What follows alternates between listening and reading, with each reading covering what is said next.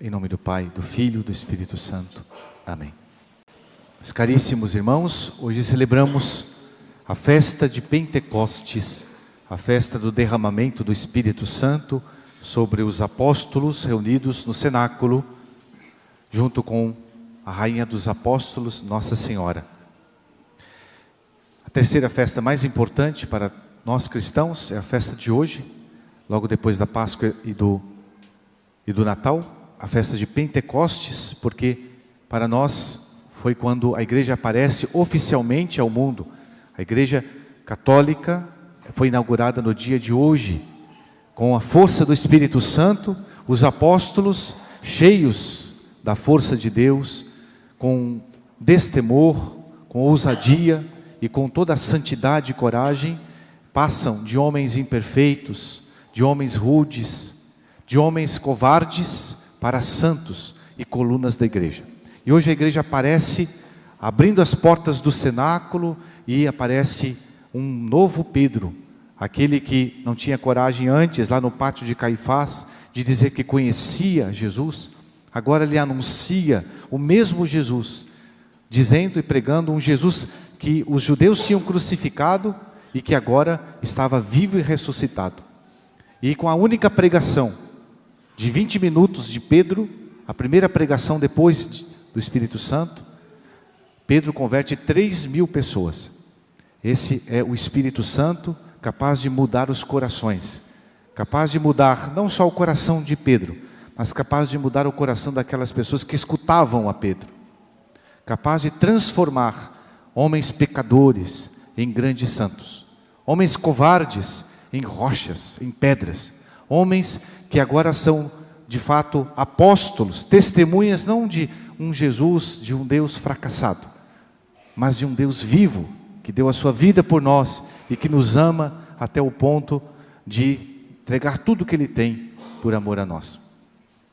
A festa de Pentecostes, portanto, é uma festa muito querida para todos nós, e é uma festa em que nós é, pouco nos preparamos, pouco é, nós nos preparamos para esse momento tão solene, tão sagrado, que é a festa em que tudo começa, oficialmente aparece, portanto, ao mundo. Para nós também, o Espírito Santo, talvez por vezes seja um grande desconhecido.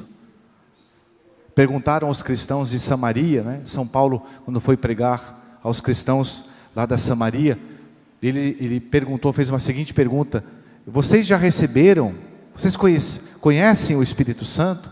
E eles disseram: Nós nunca nem sequer ouvimos falar de Espírito Santo.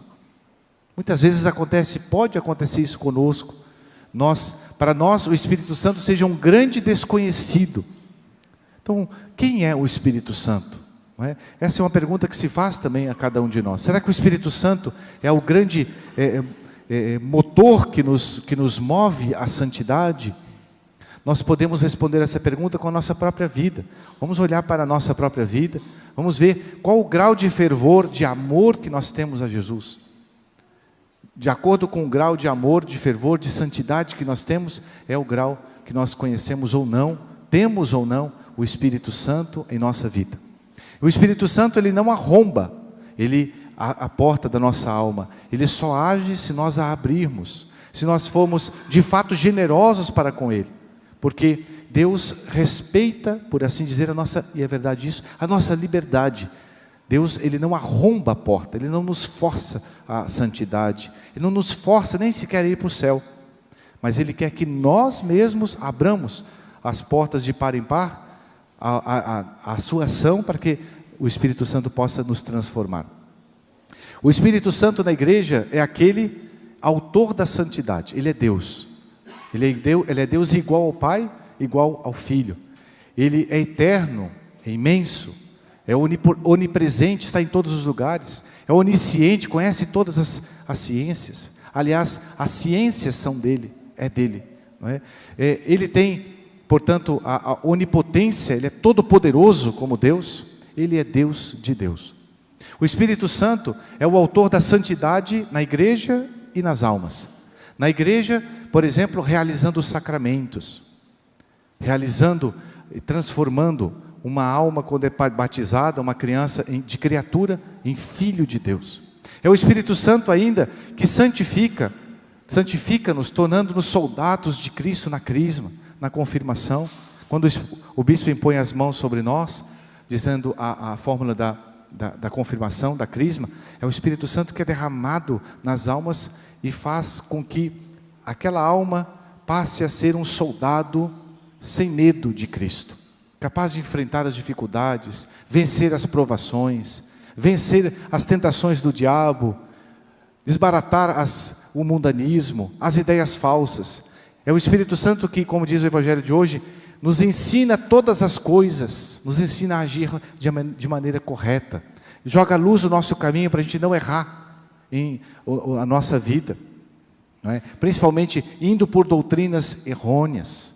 É o Espírito Santo, ainda aquele que transforma a substância do pão e do vinho no corpo e no sangue de Cristo. Quando o sacerdote, invocando o Espírito Santo, depois diz as palavras consecratórias, transformando assim o pão no seu corpo santíssimo e o vinho no seu preciosíssimo sangue. É o Espírito Santo que faz isso. É o Espírito Santo ainda que consola os doentes quando com grandes angústias e provações na, no sacramento da unção dos enfermos, ou mesmo na hora da morte, dando-nos todas as graças para o cristão, na hora derradeira, se encontrar depois com Jesus. É o Espírito Santo ainda que, pelas palavras da absolvição sacramental, no sacramento da confissão, nos perdoa os nossos pecados. É o Espírito Santo que cauteriza aquilo que há mal dentro de nós e coloca o fogo do amor de Deus na nossa alma. Muitas vezes nos sentimos, meus amados irmãos, frios, tíbios, fracos na fé. E o que precisamos? Precisamos nos aproximar dessa fogueira imensa que é o Espírito Santo, que nos dá uma nova vitalidade, que coloca sentido, que joga luz e que aquece o nosso coração. Quantas vezes né, pode acontecer que um cristão, por vezes, sinta a frieza na sua alma, a, a tibieza, a fraqueza espiritual. É necessário, portanto, o Espírito Santo. Foi o Espírito Santo que transformou homens e mulheres pecadores em grandes santos, doutores da igreja. Ele é a sabedoria dos doutores, ele é a fortaleza dos mártires, ele é a pureza das virgens. É o Espírito Santo que deu força, por exemplo, a uma jovenzinha de 13 anos, Maria Goretti, a testemunhar e a amar a nosso Senhor e não pecar ao convite é, de Alexandre, que queria seduzi-la, e ela resistindo ao pecado da sensualidade, ela é assim martirizada, prefere morrer a ofender ao seu Senhor. É o Espírito Santo que dá fortaleza a uma adolescente, a uma criança de 13 anos para isso. Como foi também o Espírito Santo que deu fortaleza a, a São Tarcísio, que ao levar a Eucaristia para os presos, ali é assaltado, é parado por, por outros colegas que querem ver o que, que ele levava, querem saber dos mistérios dos cristãos, a Eucaristia, e ele segura firme a Eucaristia e ele assim é martirizado. É o Espírito Santo que deu força para ele.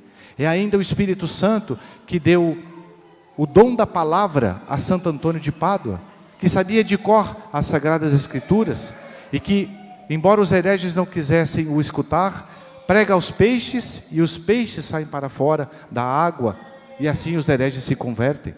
É o Espírito Santo, portanto, o autor de toda a santidade, não só nesses homens e nessas mulheres, nós poderíamos passar aqui a manhã toda citando exemplo né, de tantos e tantos santos, mas também é o Espírito Santo que quer nos santificar, transformar-nos, porque Deus, a vontade de Deus não é que a gente seja um cristão medíocre, mediano, mas que a gente seja santo.